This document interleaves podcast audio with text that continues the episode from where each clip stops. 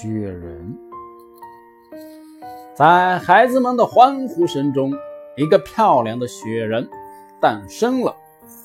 雪人刚刚出生，什么都不懂，幸好有一只看门狗和他作伴，帮助他认识这个世界。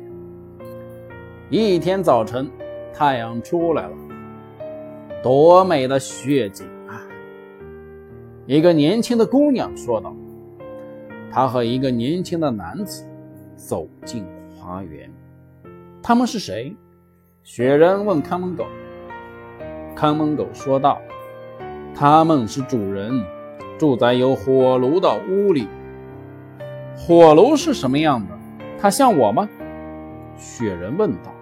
“他和你完全相反。他浑身漆黑，有一个长脖子和一个黄铜大肚皮。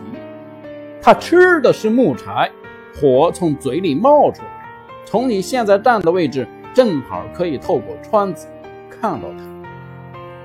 雪人听了看门狗的话，往屋里瞧了瞧，果然看见一个擦得锃亮、有着大肚皮的东西，火光从他下半截身子露出。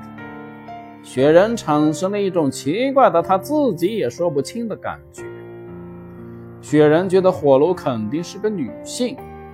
他望着那燃烧着旺旺的火炉说：“我真想在他的身上喂一喂。”但你永远也不能进去。”看门狗说道。“要是你走进火炉，那你就完蛋。”雪人整天望着窗子里边，火炉发出的光是如此的柔和，我受不了了。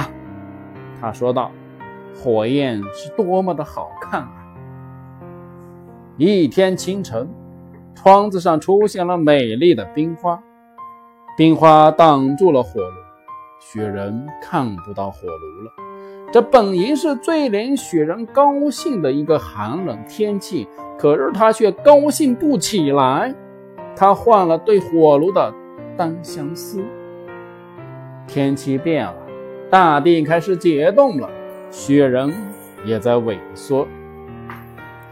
一天早晨，雪人坍塌了，在他站过的地方立着一根木棍，孩子们就是围着他把雪人堆起来。现在我明白雪人为什么会爱上火炉了，看门狗说道：“因为他的身体里有一根拔火棍儿。”